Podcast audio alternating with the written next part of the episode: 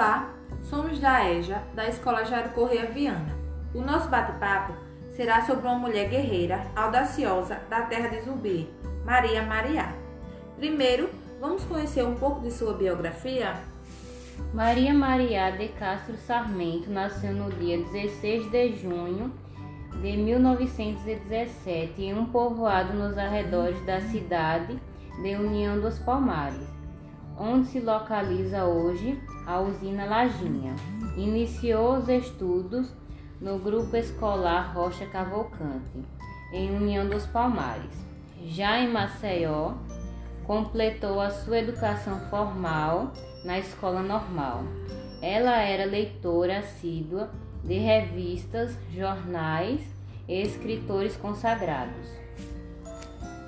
Com esta formação, alcançou um nível de conhecimento que destacou como professora e transformou em referência cultural na sua cidade, de tanto ser solicitada para ajudar na redação de discurso, falar em público e resolver dúvidas de gramática, ficou conhecida como dicionário ambulante.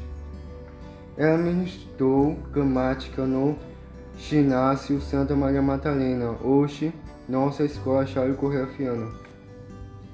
Ela abolindo o uso da palmatória, gratificada por ela como um instrumento de tortura. E não fica por aí. Ela foi a primeira mulher em União dos Palmares a usar calça comprida.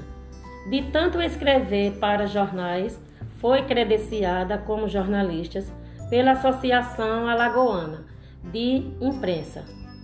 De alma inquieta e festeira, fumava em público, tocava violão, bebia nos bares e botecos, promovia vaquejada, incentivava a criação, blocos carnavalescos. Ela também vestia um maiô, se deixou fotografar às margens do Rio Mundaú e mostrou as fotos para as alunas do grupo escolar Jorge de Lima, que ficaram deslumbradas com a professora. Mas o acontecimento desagradou a direção da escola, que exigiu das autoridades da educação um castigo para a devassa, punindo com o exílio. Sempre preocupado com a preservação de, da cultura de Alagoas, em especial de União dos Palmares, desde muito cedo ela adquiriu o hábito de guardar e colecionar tudo, em qualquer objeto que considerava de valor histórico. Morando sozinha, transformou a sua residência, uma casa que pertencera à família do Jorge de Lima, em um museu.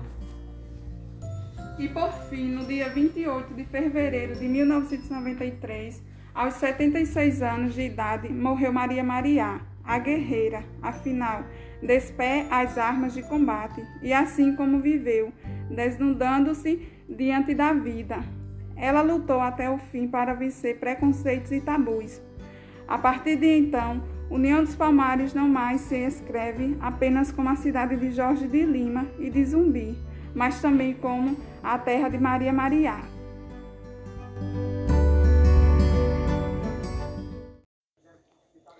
Maria Mariá, essa mulher tem muita história.